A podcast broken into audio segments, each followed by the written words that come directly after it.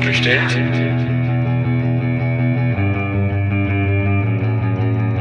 Nicht so bestellt? So nicht bestellt. Der kritische Podcast über Abschiebungen.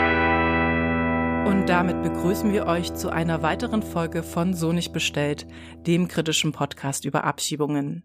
Wir, das sind Marc und ich, mein Name ist Sandra, und wir wollen heute mit dieser Folge unsere Best Practice Reihe fortsetzen, in der wir, wie ihr vielleicht schon wisst, Praxisbeispiele vorstellen, bei denen Menschen vor einer Abschiebung geschützt und ja bestenfalls noch auf dem Weg in einen sicheren Aufenthalt unterstützt werden konnten. Bevor ihr diese Folge weiterhört, empfehlen wir euch jetzt auf Stopp zu drücken, wenn ihr euch noch nicht die parallel erschienene B-Folge mit Jörg Eichler vom Sächsischen Flüchtlingsrat angehört haben solltet. In dieser bekommen wir Zuhörenden zunächst einen ganz guten Überblick über den Fall der Familie Sinelli. Familie Sinelli ist die Familie, die bereit war, dass wir hier in unserem Podcast ihren Fall so ein bisschen ausklamüsern und sozusagen gemeinsam mit ihnen auch die Zeit der Unsicherheit Revue passieren lassen. Luan ist derjenige aus der Familie, der bereit war, mit uns in die Zeit zurückzuspringen und uns an seiner Vergangenheit teilhaben zu lassen, an seinen damaligen Hoffnungen, Ängsten und auch Sorgen. Das Gespräch mit Luan haben wir gleich im Anschluss an das Gespräch mit Jörg Eichler geführt, nämlich am 29. März 2022 per Telefon. Und wie ihr gleich selbst noch feststellen werdet, ist Luan in seinem Alltag ziemlich stark mit Arbeit und Familie eingebunden wodurch sich für uns drei die Terminsuche als äußerst herausfordernd darstellte. Und das führt dazu, dass Luan sich unmittelbar nach seinem Feierabend für uns Zeit genommen hat und es sich auf einer Bank vor seiner Arbeitsstelle bequem gemacht hat, was allerdings zu einigen Qualitätseinbußen und Störgeräuschen während des Gesprächs führt, was wir hiermit zu entschuldigen bitten. Marc und Luan kennen sich im Übrigen schon einige Zeit länger, nämlich aus der Zeit, als Luan und seine Familie stark abschiebebedroht war. Für mich allerdings war es das erste Gespräch mit Luan und ich war tatsächlich auch sehr gespannt, ihn nach dem Gespräch mit Jörg Eichler näher kennenlernen zu können. Und so geht es vielleicht auch euch gerade und deswegen möchte ich das Vorgeplänkel gar nicht weiter ausdehnen, sondern euch gleich die Gelegenheit geben, Luan selbst im Gespräch kennenzulernen. Doch bevor es losgeht, ist der Hinweis noch ganz wichtig, dass Luan zwar selbst zum Glück nicht von erlebten Abschiebungen berichtet, jedoch dieses Thema in dem Gespräch omnipräsent ist und natürlich auch die damit einhergehende psychische und physische Gewalt sehr, sehr deutlich wird.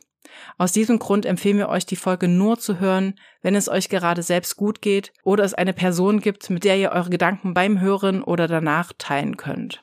So, und damit wünschen wir euch viele neue und interessante Erkenntnisse mit Luan. Los geht's.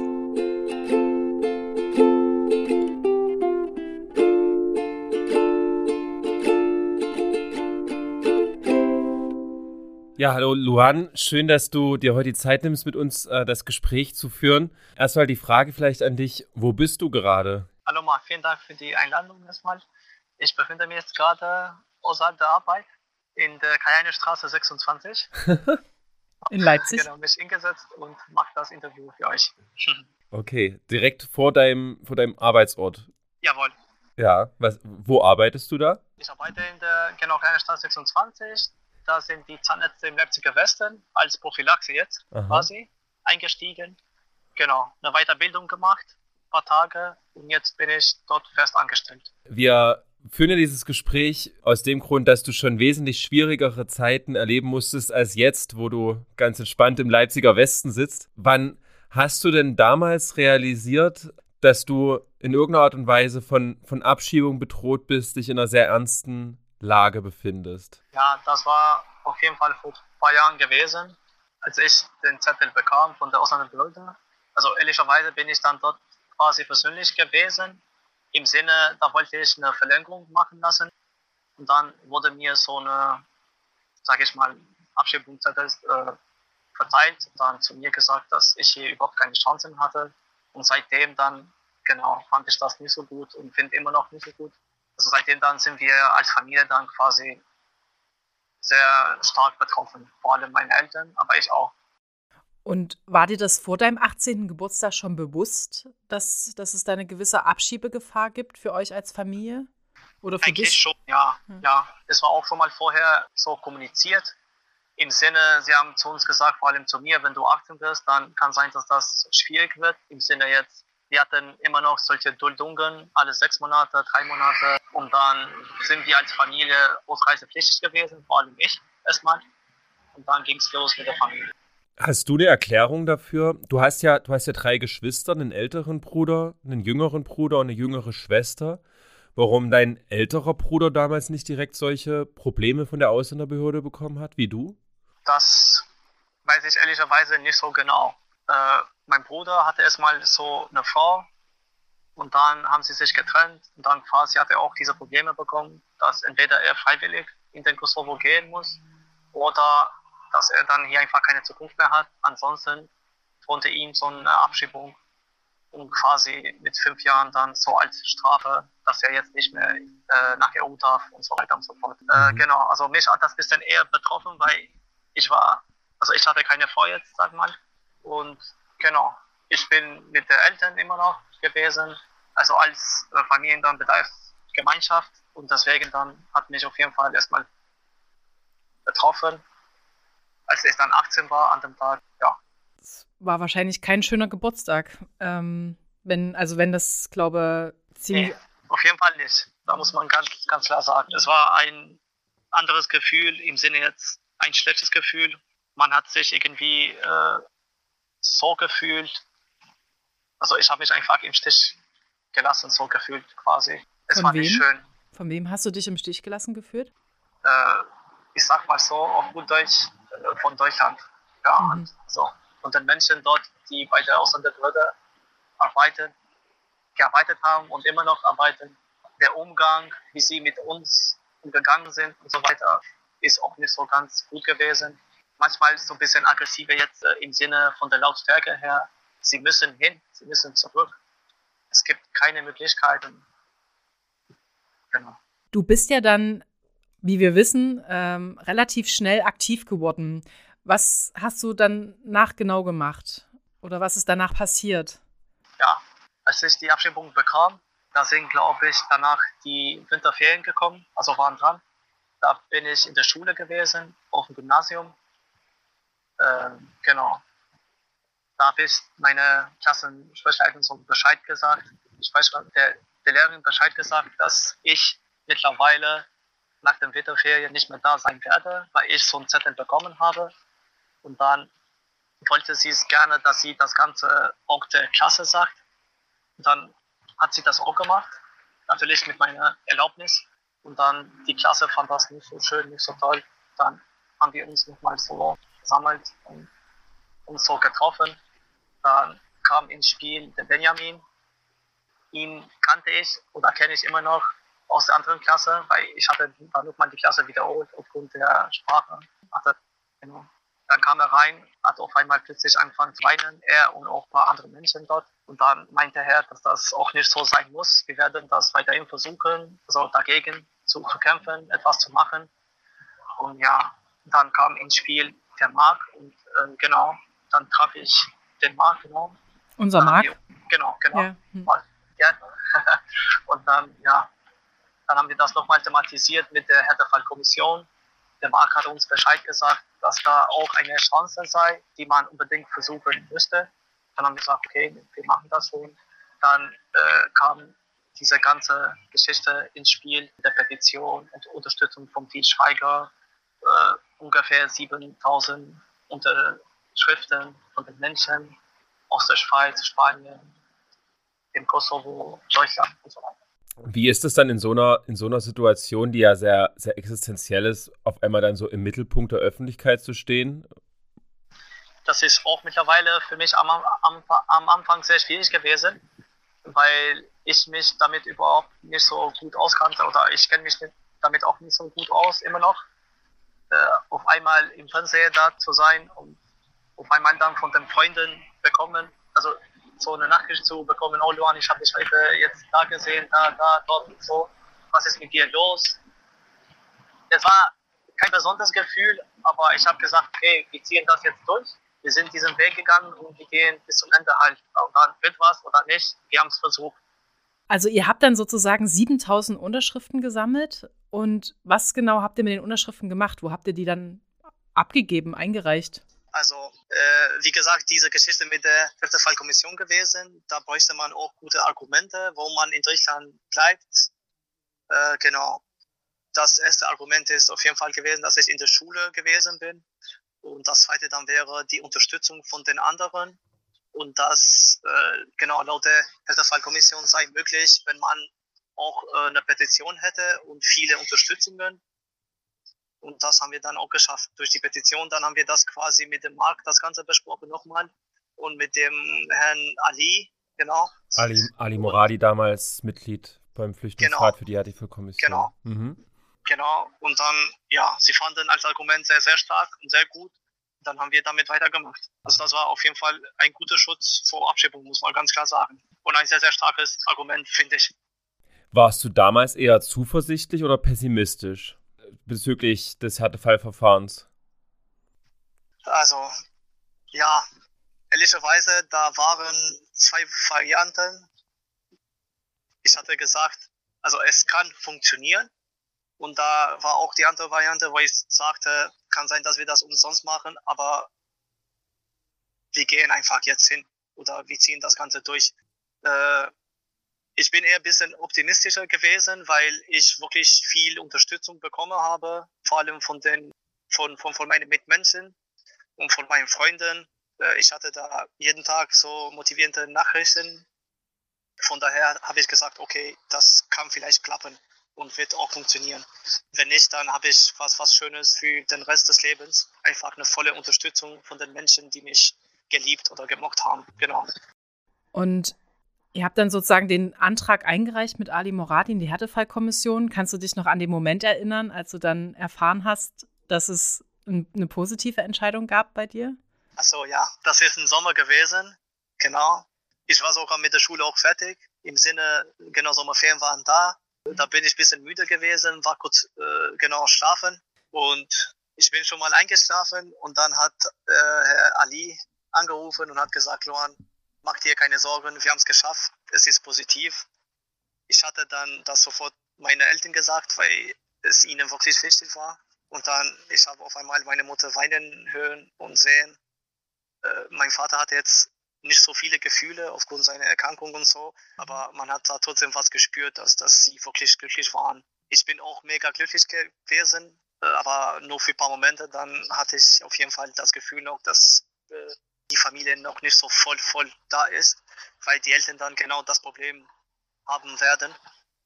Also ich habe mich gefreut auf der anderen Seite, aber, aber auf der anderen Seite habe ich auch gesagt, es wäre schöner, wenn das für die ganze Familie wäre. Also als, als Fall jetzt und nicht nur für mich. Mhm. Das war nur der, das war nur der Anfang. Sozusagen. Genau, genau. Ja. Also das war nur der Anfang eines Endes sozusagen. Und wie hast du dann die nächste Zeit erlebt? Also es war ja auf der einen Seite wie du es gerade sagst, so, so, so Riesenfreude für einen selber, aber gleichzeitig zu wissen, dass äh, die Familie selber noch nicht in Sicherheit ist, wie, wie fühlt sich sowas an? Genau. Also man freut sich äh, für ein paar Minuten oder kann sein für ein paar Tage. Es ist ein gutes Gefühl. Äh, ich habe was hier erreichen können oder ich habe was erreicht. Wir haben das geschafft. Aber auf der anderen Seite, also man spürt irgendwie so eine Lücke in sich so im Herzen und sagt, hallo, äh, die vollständige Familie, also die ganze Familie ist nicht in Sicherheit quasi, sondern nur, nur ich. Und das ist irgendwie unfair. Aber gleichzeitig war auch so eine Motivation, dass ich weiterhin dann für, für die Familie äh, kämpfen würde. Und dadurch bin ich auch ganz voll motiviert gewesen, ehrlicherweise. Und ich wusste, ich wusste, wie es weiterkommen wird. Von daher, da bin ich ein bisschen bereit gewesen dass dieser Kampf für deine Familie aber mehrere Jahre dauern wird. Vielleicht war dir das damals nicht bewusst, weiß ich nicht. Aber wie konntest du das? Also, das klingt unvorstellbar. Ne? Du machst die Schule, dann machst du irgendwann deine Ausbildung. Du musst deinen Vater pflegen. Du ähm, begleitest deine beiden jüngeren Geschwister noch dahin bei, bei ihrer Schule. Ähm, du selber hast ja vielleicht auch noch irgendwie dein ganz eigenes Leben. Wie hast du das alles unter einen Hut bekommen? Genau, also ehrlicherweise solche Sachen, solche Dinge kann man vorher nicht so einfach planen und sagen, hallo, ich werde das jetzt, das jetzt durchziehen. Also es, das kommt sowas, es kommt sowas einfach so plötzlich und es kam auch so für mich plötzlich. Aber irgendwie dann wusste ich auch schon, nachdem ich meinen Fall als positiv bekommen habe, dann habe ich auch gewusst, okay, das gleiche wird auch mit den Eltern passieren. Weil, also anders könnte ich das mir auch nicht, nicht vorstellen. Weil sie hatten also bereits Krisen gehabt, im Sinne jetzt äh, alle drei, drei Monate, sechs Monate ausreisepflichtig, Duldung, sie müssen hin, äh, Antrag abgelenkt und so weiter und so fort. Von daher wusste ich so ein bisschen die Planung. Aber man kann sich nicht wirklich auf sowas vorbereiten. Also man hat einfach so eine Vorstellung, okay, ich bin vielleicht ein bisschen jetzt so bereit oder ich kann da irgendwas planen, aber nicht so verständlich. Zum Beispiel äh, den Fall mit dem Moarem, mit dem großen Bruder und dann auf einmal kam der Vater ins, ins, ins Spiel, die Mutter, also die ganze Familie man macht einfach das. Also ich habe mich nicht so zweimal gefragt, ob ich diesen Weg gehe oder nicht. Ich habe einfach gesagt, ich werde das für meine Familie machen und alles tun, damit sie hier bleiben. Also es ist ein bisschen schwierig, das zu, zu beschreiben. Es hat ein bisschen mit der Motivation zu tun, ein bisschen mit der Familie, ein bisschen mit der, mit der Kultur. Äh, genau. Und wie wir jetzt aus dem Gespräch mit Jörg Eichler vom Flüchtlingsrat schon wissen, gab es da ein Treffen in Dresden, wo du mit anderen Familienmitgliedern da wart und ihr sozusagen besprochen habt, was es für Perspektiven gibt. Kannst du das nochmal aus deiner Perspektive beschreiben? Äh, wegen den Eltern meinst du? Genau. Genau, mit Jörg dann. Ja, ja, genau, genau. Ja, äh, der Antrag wurde dann abgelenkt. Also vorher, danach habe ich wieder das mit dem Herrn Eichler thematisiert und mit dem Marc. Äh, sie meinten, ja, wir können das versuchen. Also mit der Härtefallkommission. Da habe ich mich gefreut und habe wirklich gehofft, dass das äh, klappen wird, funktionieren wird. Äh, genau, vorher hatten wir auch ein Treffen in Dresden, so wie immer, gehabt. Und ja, also ehrlicherweise, da habe ich gesehen, dass die Chancen nicht so ganz hoch sind, aber ich habe irgendwie versucht, trotzdem mich zu motivieren und zu sagen, hallo, vielleicht klappt das doch.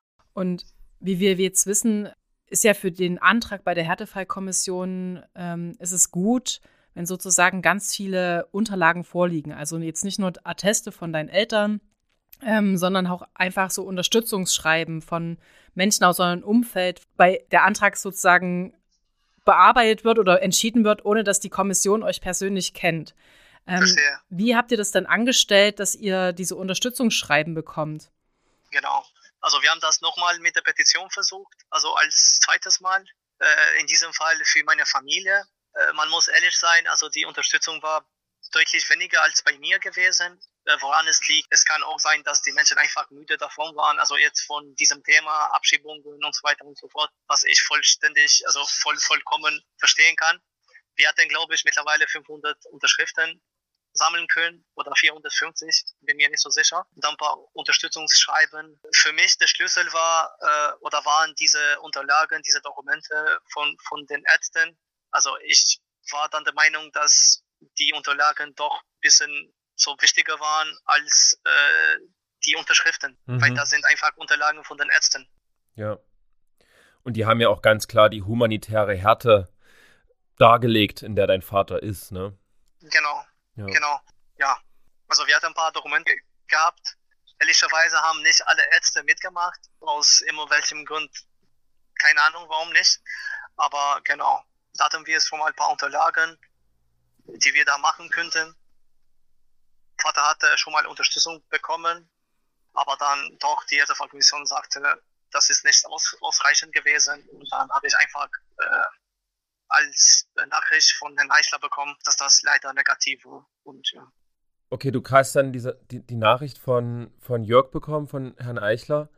Und du weißt, deine, deine Eltern sind in gar keiner guten Verfassung, dein Vater überhaupt nicht. Die ganze Familie ist gestresst. Wie bringt man das da als Sohn seinen Eltern bei, dass das jetzt möglicherweise das Ende war aller Hoffnung? Ja, genau. Ja, also als ich die Nachricht bekam, dass das negativ gewesen ist oder war, dann habe ich das den Eltern kommuniziert. Äh, mein Vater hat das nicht so ganz, ganz interessiert, weil er einfach in seiner Lage einfach so, so, ich sag mal, auf gut Deutsch gefühllos war oder vielleicht immer noch weiterhin ist im Sinne jetzt, er hat seine eigenen Probleme und interessiert sich nicht dafür. Also nicht, weil, weil er das nicht will, sondern weil er einfach durch seine Probleme keinen anderen Weg hat. Allerdings dann, genau, habe hab, hab gesehen, äh, dass die Mutter wirklich traurig war. Ich habe dann trotzdem versucht, ihnen ein bisschen Hoffnung zu machen und zu sagen, hallo, das, das passiert, Das hätte auch mit mir passieren können, aber wir müssen einfach jetzt weitermachen. Wir werden einen anderen Weg finden. Ich werde mich mit, äh, mit dem Markt treffen oder mit Herrn Eichler und dann werden wir das nochmal besprechen, dass wir da weiterhin kämpfen. Äh, von der Motivation her, da war ich selbst auch nicht so motiviert, weil an dem Tag war ich einfach so ein bisschen geschockt, weil ich wirklich auf eine positive Nachricht äh, mich vorbereitet hatte, dass ich da wirklich so glücklich war, wäre und so. Aber auf einmal negativ. Dann ja, war auch nicht so selbst motiviert. Aber dann irgendwie habe ich den Weg gefunden, dass ich ihnen dann alles erzählt habe, okay, wir können vielleicht das und das machen. Es wird vielleicht klappen, wir versuchen das weiterhin. Äh, ja, es gibt viel Stress, aber wir kriegen das irgendwie in einfach so ein paar Worte, die, die vielleicht ihnen auch nicht so viel geholfen haben, aber für mich waren die vielleicht auch ausreichend, dass ich auch weiterhin dann nach ein paar Tagen die Motivation gefunden habe und dann weiter durchgekämpft habe. Aber mit dem Anruf und mit der Entscheidung der Härtefallkommission ist ja quasi wieder die Abschiebegefahr akuter geworden, ganz plötzlich. Ja. Wie, ja. wie habt ihr das als Familie gehandhabt, diese ständige Angst, dass es eigentlich jederzeit zu einer Abschiebung kommt, dass es jederzeit klingeln kann? Äh, kurz danach wollten wir eine Verlängerung äh, Betreffsausweise stattfinden lassen für die Eltern, für die Familie. Dann sind wir in der ersten Behörde gewesen, dann wussten sie bereits davon, dass die Fallkommission negativ gewesen ist, also die, die Entscheidung. Dann haben sie zu uns gesagt, sehen Sie, das ist auch nicht möglich gewesen. Von daher ist das jetzt noch indizierter, dass Sie freiwillig das unterschreiben, äh, zu Caritas gehen und dann einfach nach Hause freiwillig hingehen und so. Dann hatten sie irgendwie ein bisschen mehr da Kraft gefunden, uns zu demotivieren, sage ich mal. Und ja, das haben sie auch gut äh, hingekriegt, ehrlicherweise. Aber dann habe ich äh, zum Herrn da gesagt, ich werde jetzt den Nachnamen und Familiennamen nicht mehr sagen. Ich habe dann zu ihm gesagt, äh, ich werde wieder hierher kommen und sie werden da bereits äh, den Aufenthaltstitel haben. Das kann ich Ihnen versprechen so. Das ist einfach so ein Moment da, wo ich ein bisschen sauer gewesen bin. Aber dann irgendwie ja geschafft. ja. Super. Also so, so, stark auch so eine Antwort zu geben und nicht einfach äh, ihn anzuschreien, was ja auch irgendwie tatsächlich angemessen sein könnte. Ähm, ja. Aber habt ihr irgendwelche Vorkehrungen getroffen oder habt ihr wirklich dann gedacht, wenn es passiert, dann passiert's? Also ich bin auch für diesen Weg bereit gewesen, ehrlicherweise. Da waren ständig, also es ist einfach der Klassiker gewesen, dass wir jede Zeit aus dem Fenster da geguckt haben oder dass wir einfach da was beobachtet haben, dass da die Polizei wäre und so. Dass wir dann das irgendwie vermeiden im Sinne jetzt, da waren viele Strategien, aber jetzt dagegen, also man könnte auch nicht viel dagegen machen, weil die sind da, dann kann man wirklich nichts mehr dagegen machen. Man kann einfach nicht mehr argumentieren und nichts. Von daher dann, ich habe einfach zu den Eltern gesagt, wir werden, also ich werde für euch weiterhin kämpfen. Bitte bleibt einfach ein bisschen ruhiger, entspannt euch ein bisschen. Wir versuchen das noch. Dann, es wird schon. Also ich hatte die Hoffnung nie so im Sinne jetzt verloren. Ich war mir immer sicher, weil das ist auch eine gerechte Entscheidung gewesen am Ende, dass die Eltern hier bleiben dürfen. Also das ist kein Spiel gewesen, dass wir das äh, aus Spaß gemacht haben. Ich wusste, dass irgendwann das, dass die Wahrheit ans Licht kommen wird. Deswegen habe hab ich gesagt, ich werde weiterhin kämpfen, egal was passiert. Wenn es passiert, dann passiert. Wir haben das sehr, sehr stark versucht, aber auf diese Art und Weise werde ich mich auch nicht von euch trennen lassen, quasi, genau. Ja. Und ähm, ich könnte mir vorstellen, dass du dich in, gerade in dieser intensiven Phase sehr mit den Bedanken, Gedanken beschäftigt hast, was passiert, ähm, was machst du? Ähm, hattest du damals eine Antwort darauf? Also wärst du geblieben in Deutschland oder wärst du später auch ausgereist? Genau. ich hatte nicht? diese Fragen auch dann, genau. Mir wurde diese Frage auch früher dann gestellt und ich habe gesagt, äh, es könnte wirklich sein, 70 bis 80 Prozent, dass ich mit hingehen würde oder, oder mit, mit, mitfahren würde oder je nachdem freiwillig auch, weil es für mich einfach nicht so realistisch war, dass nur ich hier bleiben darf, aber die anderen nicht. Von daher habe ich gesagt, entweder die ganze Familie oder, also entweder bleibt die ganze Familie in Deutschland oder gehen wir alle. Das ist meine Entscheidung gewesen, also 70 zu 80 Prozent, genau. Aber dann hatte ich auch mein, meine Freunde gehabt, wo sie zu mir gesagt haben, Luan, du hast hier jetzt eine Zukunft, äh, wenn das passiert, dann musst du quasi auch hier bleiben. Und meine, meine Lehrerin dann war auch stark dagegen, dass ich mit, mit, mitfahre und so. Aber naja, das ist dann eine persönliche Meinung gewesen. Also ich meine jetzt eine persönliche Entscheidung von, von mir gewesen. Ich bin mir relativ sicher, dass ich ja in der Zeit mit, mitfahren würde oder hätte mit, mitgefahren. Ja. Aber wir wissen ja auch, dass äh, dein großer Bruder sich dazu entschieden hatte zu gehen. Wie hast du das damals empfunden? War das so eine Art Kapitulation für dich? Genau. Er hatte mit dem Muharrem, genau, hatte einfach zwei, zwei Chancen gehabt. Entweder bleibst du hier und äh, du willst abgeschoben werden und dann fünf Jahre darfst du nicht mehr nach Deutschland oder woanders hin. Oder du unterschreibst das freiwillig und dann gehst du hin und dann kannst du irgendwann hier. Das ist eine Entscheidung gewesen, die morgen mit mir auf jeden Fall für eine bestimmte Zeit lang mit mir thematisiert hat. Und sind wir dann der Meinung gewesen, dass er, genau, ich habe zu ihm gesagt, vielleicht wäre es besser, wenn du freiwillig gehen würdest und vielleicht klappt es, dass du dann später kommst ohne Probleme, ohne eine Bestrafung jetzt im Sinne, ohne eine Blockade, dass du fünf Jahre nicht mehr nach Deutschland darfst. Dann hatte ich ihm stark versprochen, dass ich alles geben werde, dass mindestens die Eltern hier bleiben, weil das für die Eltern quasi wichtiger wäre, aus gesundheitlichen Gründen, was auch immer. Und dann habe ich zu ihm gesagt, kann sein, dass du später irgendwann wiederkommen kannst oder ich werde dir dann auch helfen, wenn das möglich ist oder wäre oder wird. Wir haben das also stark thematisiert. Für mich war keine leichte Entscheidung, ihm das zu sagen.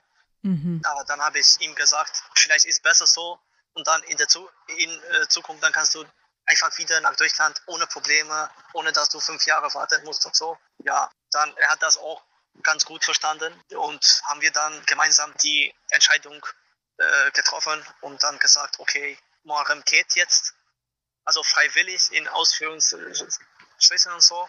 Also er wollte das natürlich nicht, aber es war keine andere Wahl da, keine andere Entscheidung und so. Also eine bessere Chance war auch nicht da. Deswegen haben wir gesagt, okay, er geht freiwillig jetzt hin und ich kämpfe weiterhin für die Eltern aber wirklich mit ganz tollen, vielen Kräften, die ich hatte oder habe. So, genau. So ist dann der Deal gewesen. Und so ist es ja am Ende auch ausgegangen. Muarim ist jetzt wieder in Deutschland und auch sicher, also legal mit einem Aufenthaltserlaubnis. Ja. Genau. Mhm. Also es ist alles Gott sei Dank nach meinem Plan gelaufen, wie ich das so ein bisschen so geplant hatte. Also plötzlich, sage ich mal, er ist wieder in Deutschland. Er hat jetzt eine tolle Frau gefunden, meinte, und sie sind jetzt glücklich zusammen. Ich freue mich für ihn. Genau, er wohnt jetzt in Hamburg, äh, in Schweinfurt, sorge. Und ja, er kommt uns manchmal besuchen. Er ist ein paar Stunden weit weg von, von uns, aber das ist gar kein Problem. Hauptsache, er ist in Sicherheit. Äh, er hat jetzt alles, was er haben wollte. Eine glückliche Familie, eine gute Frau. Und die Eltern sind hier bei mir. Also besser gibt's nicht. Ja, und bezüglich deiner weiteren Familienmitglieder, blickst du da durch, wer welchen Aufenthalt hat? Also Vater hatte einen Aufenthaltstitel nach dem Paragraph Abschiebungsverbot, sowas. Aha. Und äh, die Suela und die Mutter haben eine 25,5, so viel ich weiß. Der Herr Koran ist noch im Spiel. Er hat eine Duldung für drei Jahre bekommen, weil er sich in einer Ausbildung befindet. Genau, die Ausbildungsduldung. Mhm. Genau. Ich hoffe, dass er die Ausbildung dieses Jahr noch schafft. Dann können wir einen äh, Aufenthaltstitel 25a beantragen, was auch wieder mit dem Herrn Eichler thematisiert werden muss. genau. Wahnsinn. Also mhm. eigentlich äh, könnte man fast sagen, du könntest äh, Asylberatung anbieten, oder? Also weil. Kann ich gerne machen, ja. du ja, ja, da schon irgendwie Experte sein musst, um das auch irgendwie zu durchschauen und zu verstehen. Und ähm, ganz ehrlich, also mit also gerade jetzt bist du ja auch schon älter, aber damals mit 18 Jahren das alles zu verstehen, dieses ganze aufenthaltsrechtliche Gedöns, sag ich jetzt mal, ähm, das muss, muss echt krass sein, oder? Es, es ist auch so gewesen. Also ja, es war keine einfache Zeit, aber ja, also man ist irgendwie gezwungen, einfach durchzugehen, also für eine bessere Zukunft. Warum nicht? Man hat es einfach versucht und jetzt sind wir hier, wo wir sind, Gott sei Dank. Also wenn du jetzt die Möglichkeit hättest, deinem jüngeren Ich, also deinem damaligen 18-jährigen Ich, einen Tipp zu geben, mit dem Wissen, was kommt, was würdest du deinem Ich empfehlen oder mit auf den Weg geben? Das ist eine schwierige Frage auf jeden Fall. Es ist unterschiedlich, je nachdem, äh, wie stark man ist, äh, wie man das Ganze erlebt. Äh, ich würde es einfach dir so sagen, bitte bleib stark und mach weiter, weil es lohnt sich. Also davon abhängig, ob das äh, klappt oder nicht, ob das funktioniert oder nicht. Äh, du kämpfst für jemanden, den du liebst, also für die Familie. Und das ist für mich das Wertvollste, was es gibt. Deswegen es sich mega gelohnt, dass ich für jemanden gekämpft habe. Oder für die Familie, die ich wirklich liebe. Und äh, für die Familie war das einfach notwendig. Deswegen, ich würde dich dann so versuchen zu motivieren. Ob genau dann du das machen würdest oder nicht, dann es, es ist eine andere Frage. Aber je nachdem, wie man das erlebt, es gibt Menschen, die das bisschen anderes erleben und sagen, hallo, ich möchte einfach jetzt aufgeben, ich kann das nicht mehr oder ich bin müde davon, äh, alle drei Monate, sechs Monate von, der, von einem Mitarbeiter in der Ausländerbehörde bekommen, zu bekommen, hallo, Sie müssen hin, Sie müssen zurück, es gibt keine Zukunft hier für Sie, manchmal zu laut, manchmal nicht so ganz äh, mit Respekt geredet und so. Das ist einfach eine schwierige Frage zu, zu beantworten. Welche Herausforderungen muss deine Familie denn heute meistern? Was musst du denn heute managen, damit das weiterhin alles gut läuft? Ja, äh, ich sag mal so, ich hoffe, dass sowas nie wieder vorkommt. Aber jetzt momentan läuft es ganz gut im Sinne jetzt, dass die äh, Eltern erstmal Sicherheit haben. Der Vater ist immer noch in äh, weiteren Behandlungen, Psychiatrie, Psychotherapeut, äh, Diabetiker und so weiter und so fort. Also die Hauptproblematik ist Psychiatrie, dass er starke Probleme hat, Depression. Äh, er weiß schon, dass er ein bisschen jetzt mehr Sicherheit hat als, als früher, aber besser ist es auch nicht gewesen mit der Erkrankung. Von daher, jetzt weiß ich alles, was ich noch tun werden werde oder alles machen muss, damit sie hier weiterhin bleiben. Also ich bin der Meinung, wir sind auf einem guten Weg und ich glaube einfach nicht mehr, dass sowas vorkommen wird. Weil es ist einfach eine ganz klare Sache. Äh, das Gericht hat sich für so eine Entscheidung entschieden, also dass das wirklich ein Abschiebungsverbot ist und ich denke, dass es so weiterhin bleiben wird. Aber wie würdest du sagen, wie geht's dir heute? Ja, also man hat einfach viele Sachen daraus gelernt. Man, man lernt immer was. Aber es ist auf jeden Fall ein Fall gewesen, wo ich jetzt gesagt hatte oder sage jetzt immer noch, puh, das haben wir noch geschafft. Also das ist, genau, es ist schon mal, es war kein einfacher Fall, weil es ist einfach was Besonderes jetzt äh, von der Schwierigkeit her auch, äh, du musst viel, viel kämpfen, du musst dorthin, du musst dorthin, äh, du musst das ihm sagen, bitte können Sie uns unterstützen, können Sie das machen, können Sie das machen du musst einfach überall für etwas kämpfen. Und dann am Ende weißt du auch nicht, ob es sich lohnt oder nicht. Ja, also ich, ich fühle mich heute sehr, sehr gut, dass ich das geschafft habe. Erstmal für meine Familie und danach für, für mich selbst. Und ich werde das auf jeden Fall mega gerne weiterhin machen. Und ähm, was, was machst du, wenn du dich nicht um Zahnprophylaxen, deine Eltern, das Aufenthaltsrecht, deine Geschwister irgendwelche Kämpfe kümmern musst, sondern einfach nur du bist und das machen kannst, was Luan gerne mag. Was, was machst du da? Ja, also äh, der typische Luan ist einfach Fußball spielen, ein bisschen mehr, mehr Sport machen als die anderen, ein bisschen die Zeit genießen mit den Freunden. Das mag ich auch zurzeit. Aber ja, also das mit Zahnprophylaxe läuft gerade auch richtig gut. Mal schauen, zukünftig. Ich hatte immer so als, als Traum, so ein Geschichtslehrer, Sportlehrer zu werden oder vielleicht Richtung Medizin, Zahnarzt oder was anderes, so Medizin, mal, mal, mal schauen. Ja. Wir wünschen dir auf jeden Fall viel Glück dabei. Ja. Ja, mhm. danke schön. Du, Durchhaltevermögen hast du ja. Ja, definitiv. äh, Durchhaltevermögen hast du ja. Ja, ja, ja. ja. ja. Also.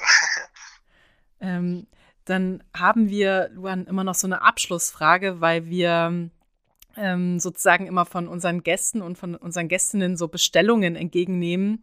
Äh, in, in der Art, was sie sich für eine bessere Welt, in der Abschiebungen hoffentlich nicht mehr vorkommen, wünschen würden. Was würdest du denn auf die Liste mit draufsetzen? Ja, ich mag sehr ein, ein Zitat von Johann Wolfgang Goethe, ist mein Lieblingszitat. Mhm. Äh, was Fremden an, angeht. Er sagt, äh, das Land, das die Fremden nicht beschützt, geht bald unter. Und er sagt dann noch dazu, sei ein Freund der Fremden. Das hätte ich jetzt gesagt. Wow, super stark. Goethe, ey. ich mag eher ein bisschen Kafka, aber naja, nicht so gut. okay. Dann packen wir Herrn Goethe mit auf unserer Bestellliste. Lesen wir auch noch nicht. Auch noch. Okay. Mhm. Alles klar. Vielen Dank, Luan, für die Zeit auch. Vielen ähm, Sehr gerne. Genießt die Sonne und ja. die Frühlingssonne. Und wir hören uns. Auf jeden Fall. Ich danke euch auch für die Zeit. Vielen Dank für die Geduld, dass ihr Zeit hattet, das zuzuhören. Und ja, dann sehen wir uns irgendwann ne? wieder. Genau. Mach's gut. Bis bald. Tschüss. Vielen Dank. Ciao. Ciao.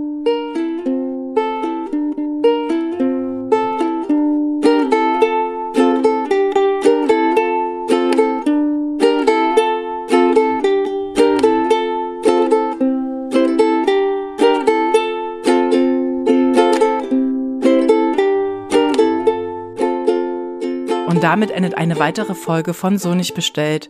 Und ein besonderer Dank geht noch einmal an dieser Stelle raus an Luan. Vielen, vielen lieben Dank, Luan. Nicht nur für deine Zeit und deine Offenheit, sondern auch, dass du dich über all die Jahre hast nicht unterkriegen lassen und ja, wie so eine, Art Steh-auf-Menschen unermüdlich weiterkämpfst. Für dich und für deine Familie und ja irgendwie auch für eine gerechtere Welt. Dankeschön. Genau, im Nachhinein bat uns Luan noch einmal darum, mit euch ZuhörerInnen zu teilen, dass es für ihn gefühlt keine Erfahrung war, die einem Best-Practice-Beispiel gerecht werden würde. Und spätestens nach dem Gehörten sollte uns allen deutlich vor Augen geführt worden sein, dass im Fall der Familie Senelli definitiv nicht von Best-Practice, also ein vorbildliches Verfahren gesprochen werden kann. Und die Sicherheit, die sie heute haben, keineswegs selbstverständlich ist. Also die Familie war lange Zeit akut von einer Abschiebung bedroht. Und wer weiß, vielleicht ist es nur auf einige glückliche Umstände zurückzuführen, dass es eben nicht zu einer Abschiebung kam. Und wir sollten auch im Hinterkopf behalten, dass sehr, sehr viele Menschen sehr laut waren und sich für die Familie eingesetzt haben. Und vielleicht wäre die Familie auch heute nicht mehr in Deutschland, wenn sie selbst nicht diese ganze Stärke, diese Willenskraft und dieses Durchhaltevermögen hätte aufbringen müssen. Und hier erscheint uns der Hinweis ganz wichtig, nicht alle Menschen in ähnlich bedrohlichen Lebenslagen können auf derartige Ressourcen zurückgreifen. Und das ist letztlich ein weiterer Grund, warum sich schleunigst etwas an den Strukturen ändern muss. Denn es sollte eine Selbstverständlichkeit sein, dass Menschen an dem Ort leben, arbeiten oder eine Familie gründen können, den sie für sich selbst gewählt haben. Ja, und damit wollen wir diese Folge schließen. Natürlich nicht, ohne euch vorher noch darauf hingewiesen zu haben, diese und alle anderen Folgen mit Freunden, Familie und Kolleginnen zu teilen und uns gerne natürlich auch bei Twitter, Instagram und Facebook zu folgen. Bleibt uns treu und auch gespannt, denn bald kommt auch schon die nächste aus der Reihe Folge. Lasst euch überraschen, wer unsere Gästinnen sein werden. Uns bleibt an dieser Stelle nur noch zu sagen, Paragraph 1 Asylgesetz bleibe Recht für alle. Und damit Tschüss und bis zum nächsten Mal. Nicht so bestellt.